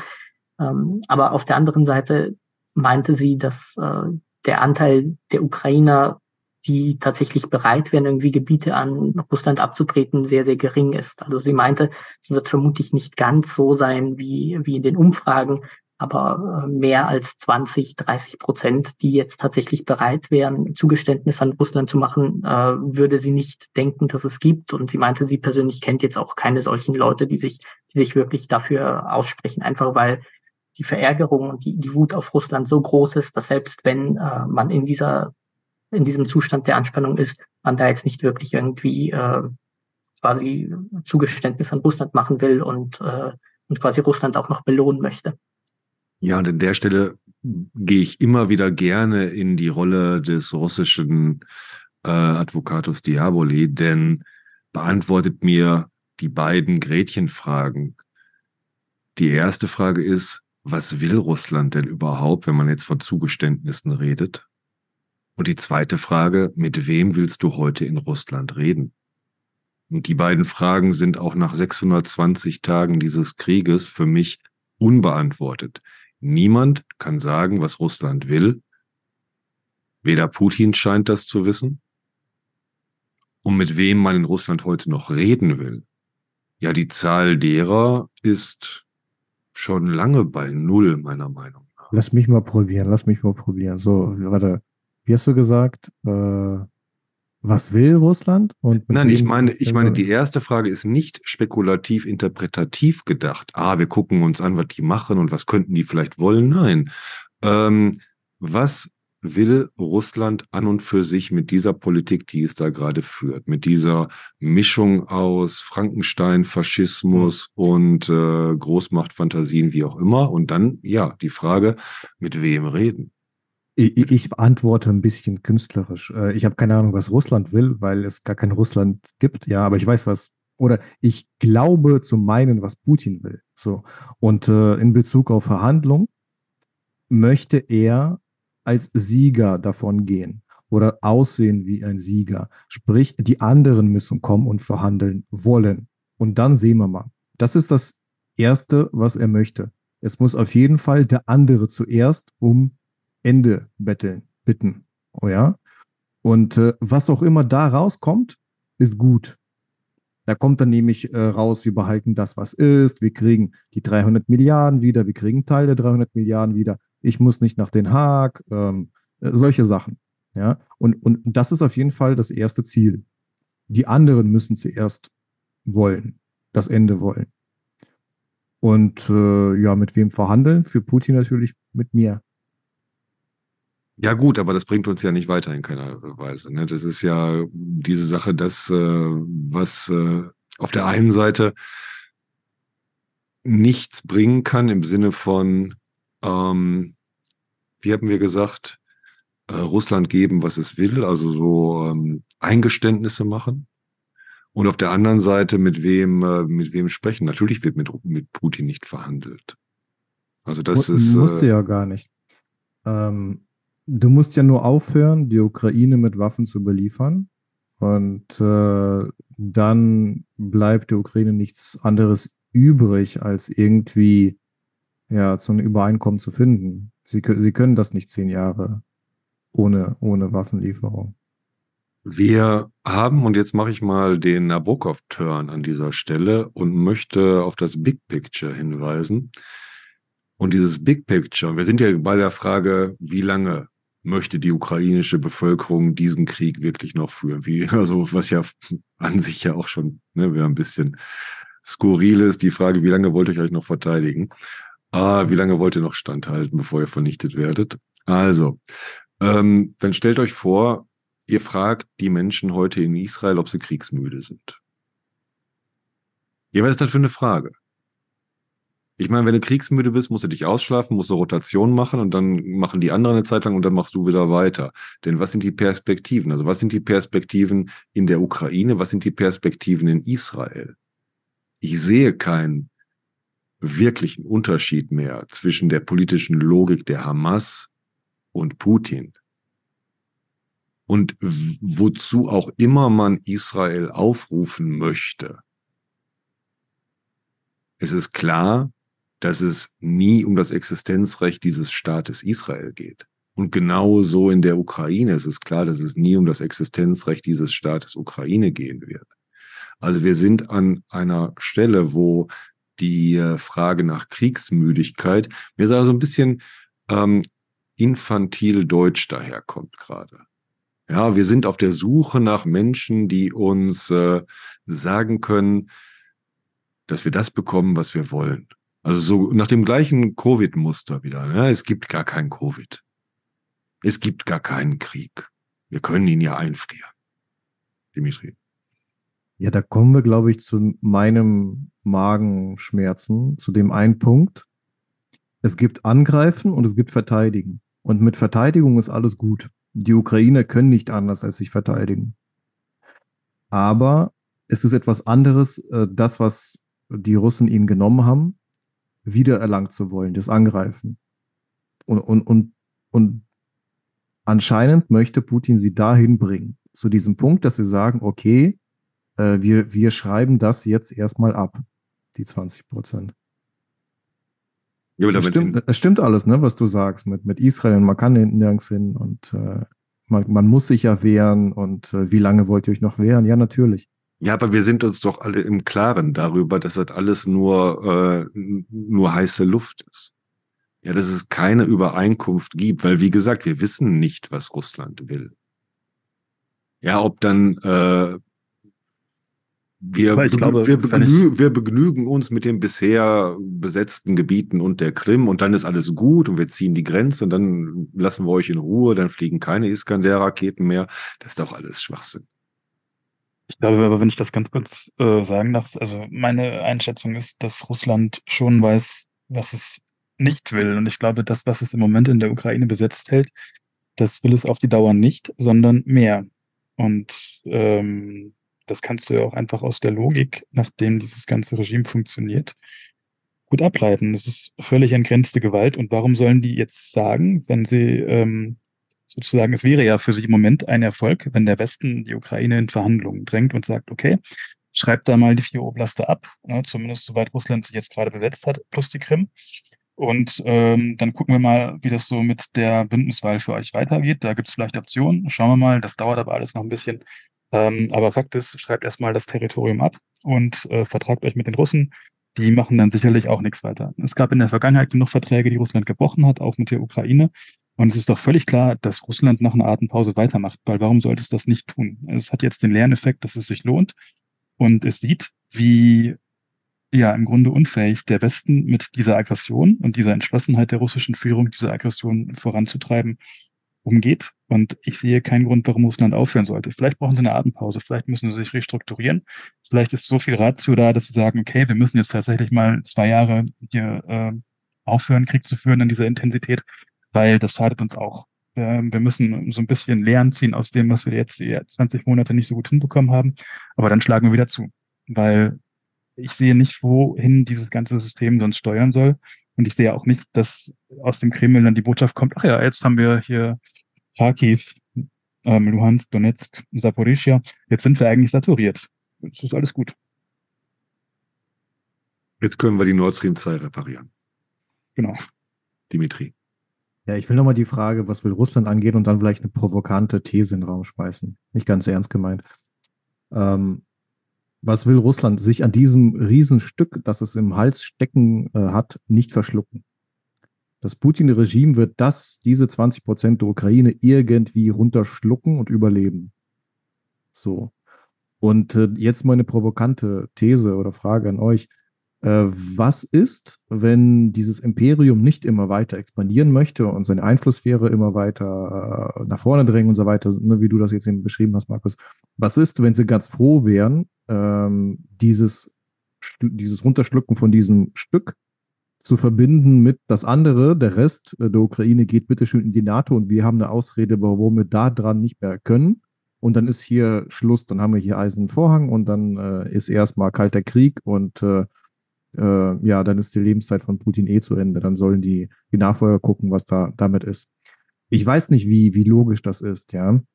Und ob das überhaupt notwendig ist. Aber wir haben jetzt auch nicht erwähnt, dass Aristowitsch sagt, Land gegen NATO, NATO-Beitritt. Ne, das hatten wir noch gar nicht. Und mit, mit meiner Salami, die ich jetzt in den Raum schmeiße, könnten wir das ansprechen. Aber dazu ganz kurz, das ist auch wieder so eine Forderung aus dem Aristowitsch-Interview, die ich für völlig unsinnig halte, weil er sagt ja, wir frieren das ein. Er sagt ja nicht, das Land wird dauerhaft äh, sozusagen Russland zuerkannt von unserer Seite, sondern er sagt, das wird erstmal eingefroren. Wir wollen das dann eigentlich zurück, so ein bisschen wie BRD, DDR 89. Und zwischendurch treten wir die NATO ein. Und das wird die NATO ja eigentlich nach ihren jetzigen Statuten ja. nicht mit sich machen lassen, ne? weil da schon ganz klar die, genau, die Reconquista angelegt ist und äh, es ja auch in der Ukraine durchaus sein kann, dass mal irgendwann eine politische Kraft äh, an die Macht kommt durch Wahlen, die sagt, ja, ähm, wir greifen jetzt einfach mal an. Ist, das ist, äh, wird die NATO ja in solche Überlegungen mit einbeziehen. Und äh, halt, das glaube ich, für relativ idiotisch, äh, diesen Vorschlag zu platzieren. Ne? Vielleicht äh, führt er den ja irgendwann noch näher aus und sagt, wie es gehen soll. Und dann lernen wir mehr darüber. Aber im Moment halte ich das für relativ platt. Auch so diese ganzen Annahmen, dass man überhaupt einen Vertrag mit Russland schließen kann, der dann einmal das Papier wert ist, auf dem er steht. Ne? Das weiß Aristowitsch ja auch, dass es nicht funktioniert. Also er ist ja äh, dann im Prinzip doch tief genug in der Materie, so qua seiner Biografie und seiner äh, Berufung, die er hat. Ja, und da sehe ich die Ukraine und Israel in einer ähnlichen Situation. Auch vom, also vom, äh, vom Bewusstseinsstand in der Gesellschaft selber. Deshalb meine ich ja auch, dass äh, Wahlen, wenn sie möglich sind, durchzuführen, der Ukraine niemals schaden würden weil nirgendwo das Bewusstsein für die Unmöglichkeit mit Russland zu verhandeln gerade, ähm, also in der Ukraine ist dieses Bewusstsein gerade so klar und so eindeutig und auch mit dem notwendigen Zorn aufgeladen, dass äh, das ganz klar ist. Du kannst weder mit Hamas noch mit Putin irgendeine Übereinkunft treffen meine, die Hamas ist vielleicht da noch ein bisschen simpler gestrickt, vielleicht ein bisschen, vielleicht aber auch einfach ein bisschen ideologisch klarer, weil sie ja diesen, diesen äh, rückständigen ideologischen äh, Turn mit ihrem weltweiten Kalifat da haben, beziehungsweise ihrem nationalpalästinensischen Kalifat, zu sagen, ja, Israel vernichten. Das ist doch mal ein Ziel. Ja, ich meine, das ist doch mal so eine klare Ansage, äh, zu sagen, ja, euer Ziel ist, was ist euer Ziel? Wir wollen euch vernichten. Okay. Ja, das ist eine Art von Offenheit und Ehrlichkeit, an der Putin noch arbeiten muss. Dimitri. Ja, ich bin pessimistisch. Äh, was heute klar und eindeutig ist, ist in zehn Jahren vielleicht wieder anders. Ähm, schau mal, ich habe gesehen, wie die Russen sich 20 Prozent von Georgien gekrallt haben und dann haben alle hier so aufgeatmet im Westen und äh, den Frieden für unsere Zeit äh, gesichert gesehen und so weiter. Und Putin ist dann hin und hat dort mit Geheimdienst dann das Land umgedreht. Und es war auch völlig egal, welche Einstellung die Georgier zu Russland haben. Es war alles egal. Er, er kauft sich die Elite, er setzt so, seinen Mann dort ein und dreht das Land um. Und äh, ja, im Moment scheint das unvorstellbar für die Ukraine. Äh, schien damals für Georgien aber auch. Ja, ähm, ja, ich kann mir schon vorstellen, wie das zu machen wäre. Äh, sie vom, ja, vom, vom Westen entzweien, äh, weiß nicht, Trump an die Macht, so, solche Geschichten, NATO bricht auseinander, äh, den zeigen, ihr, ihr könnt auf niemand bauen und wir sind nah und wir sind groß. Es gibt keine Hoffnung. Ja. Äh, ich, ich, ich vergebe denjenigen, die zu Fuße kriechen. Markus. Ja, also da sprichst du einen Punkt an. Das hat mich eigentlich schon jetzt vor der Totalinvasion ähm, 20, äh, 2023 im 2022, sorry, ich komme schon mit den Zahlen durcheinander, im Februar ähm, verwundert, dass in der Ukraine dieses Bestreben, in die EU zu kommen, eigentlich über die Jahre immer so hoch war, seit, seit den Maidan-Protesten, seit 2013. Weil die EU hat sich ja eigentlich nicht als attraktiver Partner präsentiert. Ne? Natürlich ist Russland noch viel unattraktiver und das wissen die Ukrainer. Aber die Mentalität der EU war ja auch immer so ein bisschen, ach, da kommt jetzt so ein komisches Land, die sind irgendwie total begeistert von dem, was wir hier tun und wie wir leben. Ähm, ja, äh, jetzt ist aber erstmal Wochenende und ähm, die können dann ja montags zwischen acht und elf mal vorbeikommen und uns erklären, wie sie sich das vorstellen zu den üblichen Sprechzeiten und dann gucken wir mal weiter. Das war ja so ein bisschen die EU-Mentalität.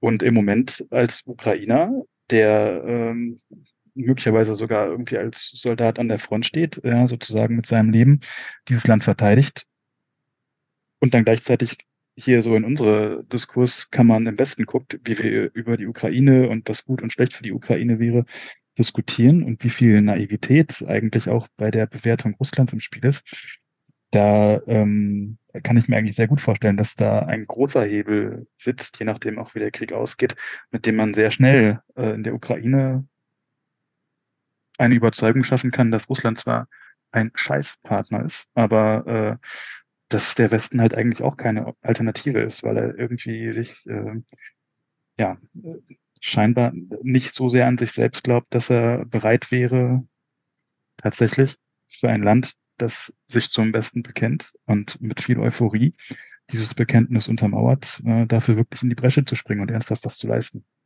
Wir bluten und die wollen uns nicht. Genau. Oder die halten da irgendwelche Reden und äh, also das muss man ja mal sogar sagen, ne? ähm, hauen da wirklich zum Beispiel in Berlin Lügen raus, wenn es um den Taurus geht und warum man den nicht liefern kann und was die Briten tun und so weiter und so fort. Und ähm, wir stehen hier und müssen halt irgendwie mit 18 Leoparden einen Durchbruch schaffen und äh, kriegen dann noch von irgendwelchen NATO-Theoretikern vorgehalten, dass man doch eigentlich mit einem NATO-Schlachtplan schon zweimal zur Krim und zurück hätte fahren können, so wie Saluschny das ja irgendwie, glaube ich, hm. so ein bisschen sarkastisch an einer Stelle zum Ausdruck auch gebracht hat. Ja, dann lass mich da noch äh, rein in diese Stelle mit dem äh, Saluzhny-Sarkasmus. Genau, er sagte ja, ne, wenn wir nach NATO-Handbuch, äh, wenn wir da vorgehen, hätten wir eigentlich schon dreimal Krim und zurück erobern, wieder zurück äh, erobern müssen. Und äh, Saluni, Saluni sagt ja aber auch, ähm, wie es jetzt weitergehen kann, wie die Ukraine siegen kann. Und die Sachen sind bekannt. Insofern, also natürlich offenbart hier Saluzhny keine Geheimnisse. Ja, es ist äh, eher, wie ich ja vorhin sagte, ähm, so diese, äh, er zeigt seine, seine, seine Deutungshoheit, also seine, auch seine Autorität in der Interpretation des Kriegsgeschehens. Drohnen, ja, entgegen äh, mancher Stimme, die sagte, ach nee, das verändert äh, den Kriegsverlauf ja gar nicht. Nee, nee, doch, doch, es ist genau so, wie ähm, wir auch, glaube ich, schon zum äh, durch den Sommer gesagt haben. Drohnen sind entscheidend. Die äh, russischen Streitkräfte haben äh, gelernt, Drohnen einzusetzen, vornehmlich äh, also einmal für Angriffe diese ähm, dummen Shahid-Drohnen, also dumm im Sinne von wegen, die sind ja ganz äh, billig und können nichts außer rein und explodieren. Und dann die Lancet. Das heißt, äh, es müssen neue Wege gefunden werden, weil diese NATO-Handbuch-Geschichte mit dem äh, Durchbruch der eisernen Faust, äh, die funktioniert nicht mehr. Ja, die sehen uns, wir sehen sie. Ja, und wer sich zuerst bewegt, hat verloren. Das heißt, hier müssen neue Wege gefunden werden. Und ähm, dann darf ich euch mal eine Sache erzählen, die äh, glaube ich, komplett untergegangen ist in der letzten Woche, wenn wir das Big Picture uns angucken wollen. Ich erwähnte ja gerade schon mal Israel, was für mich jetzt immer zum Big Picture auch dazugehört. Gerade auch das Verhältnis Israel-Russland und das Verhältnis Israel-Ukraine, was jetzt neu definiert werden wird. Wir haben in dieser Woche ein äh, historisches Ereignis gehabt in der Geschichte der Kriegsführung. Und zwar der Krieg der Sterne hat begonnen. Ihr erinnert euch, ja? Ronald Reagan, ja, das äh, äh, Sternenkrieg-Programm der 80er Jahre. Und jetzt haben wir ihn. Jetzt haben wir ihn wirklich. Wir haben äh, zum ersten Mal in der Geschichte der, Mensch, der Menschheit und ihrer Kriege einen Raketenabschuss äh, im äh, suborbitalen Raum gehabt. Also schon Richtung Kosmos, 80, 100 Kilometer über uns. Arrow 33. Flugabwehr der Israelis. Und die haben eine, Ballist eine ballistische Rakete abgefangen, die hier, äh, wenn ich das äh, richtig in Erinnerung habe, von den Houthi abgefeuert worden ist. Eine ballistische Rakete, also als sie suborbital war. Und das ist das erste Mal, dass das geklappt hat. Ihr wisst vielleicht so, das ist so diese, diese, diese neuen Wissensgebiete, die wir im letzten Jahr, in den letzten anderthalb Jahren hier für uns entdeckt haben. Unterschiede in der Flugabwehr. Ballistische Raketen sind sehr schwer abzufangen, weil die schnell sind. Ja, also die erreichen teilweise Mach 5 und die kannst du unglaublich schwer abfangen mit dieser Geschwindigkeit, während äh, hingegen du andere, also äh, mit so Marschflugkörper oder auch ähm, äh, andere Raketen weitaus besser abfangen kannst, was wir ja schon mit dem Patriot-System jetzt auch immer äh, bekommen haben. So, und jetzt haben wir diesen Fall hier, Ballist ballistische Raketen abzufangen. Da werden äh, in den USA und auch in Russland die Ohren ganz, ganz hoch gespitzt worden sein, dass das funktioniert hat. Das ist der erste wirklich Abschuss im Kampfeinsatz einer solchen ballistischen Rakete suborbital. Und ähm, denn äh, das verändert auch die Atomdoktrin. Ja, also das äh, verändert auch äh, die Atombedrohung letzten Endes auf lange Sicht, weil ja auch äh, dann Atomraketen über ballistische Atomsprengkörper, äh, Sprengköpfe über ballistische Raketen ähm, geschickt werden. Und hier haben wir so einen Fall, was Saluzhny gemeint haben könnte. Er sprach ja davon, ähm, in der jetzigen Situation, beim jetzigen Stillstand, äh, es braucht neue Technologien. Ja, wir, wir haben noch nicht so Krieg geführt. Wir müssen uns neue Wege ausdenken. Und diese Sache mit der Arrow 33, das ist so ein Beispiel für die Neuerfindung des Schießpulvers, wenn man so will, von der Saluzhny da ja sprach in seinem, in seinem Essay. Und äh, hier werden wir ja sehen, okay, erstmal die Erkenntnis, die wir jetzt haben, durch die die Ukraine gerade muss, ähm, was äh, Thomas ja auch sagte, dieser Krieg wird nicht nächstes Jahr vorbei sein.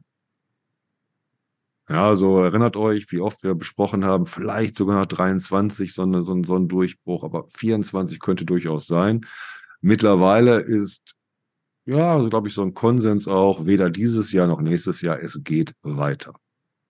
Und genauso wie es in Israel weitergehen wird. Und das wird die ganze Gemengelage verändern. Ich bin sehr, sehr, sehr gespannt darauf, wie sich das Verhältnis Israel-Ukraine beziehungsweise Israel-Russland jetzt verändern wird. Einerseits aus israelischer Perspektive im Sinne von Unterstützung der Ukraine, aber auch andererseits, und da hätten wir ja eigentlich auch noch eine Nachlese zu machen, Russland nach den ersten Pogromen in Dagestan. Gut, dass die Pogrome nicht geklappt haben, lag einfach daran, dass man keine Juden gefunden hat, die man hätte abschlachten können. Ansonsten haben wir in Russland eine ja, steigende Spannung, was den Antisemitismus angeht. Putin schlägt sich ganz offen auf die Seite der Hamas und niemand scheint sich mehr für irgendwas in diese Richtung auch noch zu schämen. Und das wird nächstes Jahr sehr interessant und sehr entscheidend werden. Und das wird die ganze Sache ausweiten. Ja, sind wir bei unserem Hauch von Weltkrieg natürlich oder wie auch immer ihr das nennen wollt.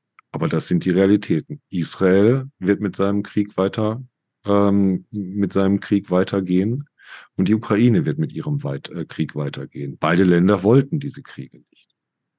Aber in beiden Ländern haben wir jetzt aus verschiedenen Gründen, aber in einer gleichen Vehemenz das Bewusstsein einer Alternativlosigkeit.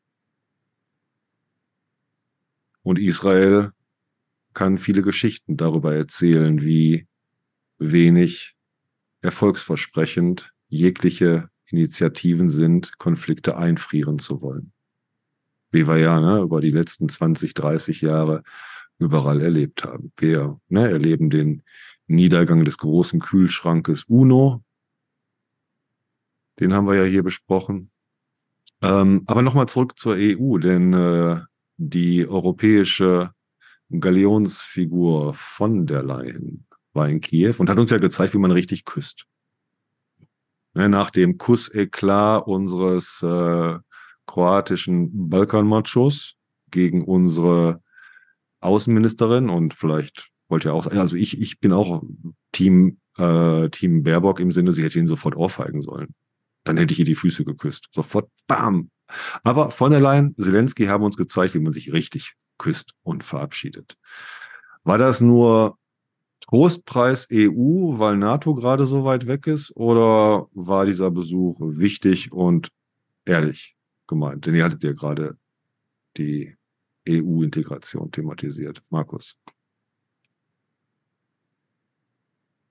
Ich kann dazu nicht viel sagen. Ich habe das zwar mitbekommen, dass sie da ist und die äh, Bilder gesehen, wie sie am Bahnhof aus dem Zug gestiegen ist in Kiew. Aber inhaltlich ist das ähm, dieses Wochenende noch unter meinem Radar geblieben. Also ich habe mich mit Aristowitsch und Saluschny beschäftigt, was genau von der Leyen und Zelensky besprochen haben. Ähm, da müsstet ihr mich jetzt aufklären, mir helfen. Ja, es ging in erster Linie darum, EU-Mitgliedschaft in Aussicht zu stellen. Also, ja, gut, aber das ist, also das ist ja jetzt im Grunde. So Durchhalteparolen. Ihr seid fast da. Aber ist da konkret irgendwas besprochen worden? Also ich meine, dass diese Perspektive immer mal wieder irgendwie ein bisschen konkreter und ein bisschen weichgezeichneter angeboten wird und dass es schneller oder langsamer gehen könnte. Ähm, das ist ja keine eigentliche Neuigkeit. Hatte sie irgendwas im Gepäck? Hat sie irgendwie äh, irgendwelche Versprechungen gemacht oder irgendwelche Andeutungen? Das ist, äh, das ist das, was, was mir jetzt ein bisschen fehlt, was ich nicht mitbekommen habe. Leider nein. Also da muss ich auch passen. Bei mir ist nur hängen geblieben einmal der Kuss zur Verabschiedung, die Küsse, die Wangenküsse und die Aussicht auf EU-Mitgliedschaft.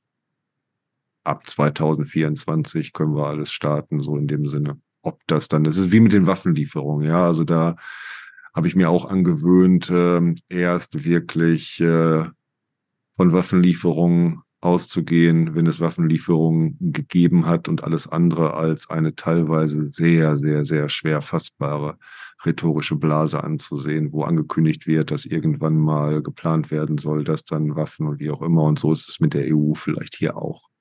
Lange Bank. Wir kommen langsam zum Schluss heute Abend. Mir war klar, dass wir länger werden an diesem 5. Oktober und ich denke mir, wir könnten auch noch mit einigen Sachen November. weiterreden, aber November sagst du. Habe ich Oktober gesagt? Ja. 5. November. Wir haben doch Halloween schon hinter uns. Putin liegt doch schon in seiner Gefriertruhe. Okay, Schaut mal nach, ob ihr noch Fußnoten habt, die ihr anbringen wollt. Ich hätte noch ein, zwei kleine Ankündigungen zu machen und dann würden wir uns auch heute Abend verabschieden. Bei mir stehen verschiedene Texte an, mit denen ich mich beschäftigen möchte. Also verschiedene, wenn ich Text sage, meine ich immer so Phänomene. Äh, einzelne. Und einer ist ein Dokumentarfilm, Pentagon von äh, Loschak, ein neuer Dokumentarfilm, der frei bei YouTube zugänglich ist, der die wohl unendlich traurige Geschichte der Bewohner eines Abrissreis, abrissreifen Hauses in Russland dokumentiert. Der ist uns auch nochmal bei Twitter empfohlen worden. Ich habe dazu mehrere Interviews mit Loschak gehört und äh, könnte ein, wieder ein sehr wichtiger Film sein in der, ja, wie ähm, es in der Slowakei nicht geklappt hat, weil keiner nach Russland gefahren ist. Loschak zeigt uns die russischen Realitäten.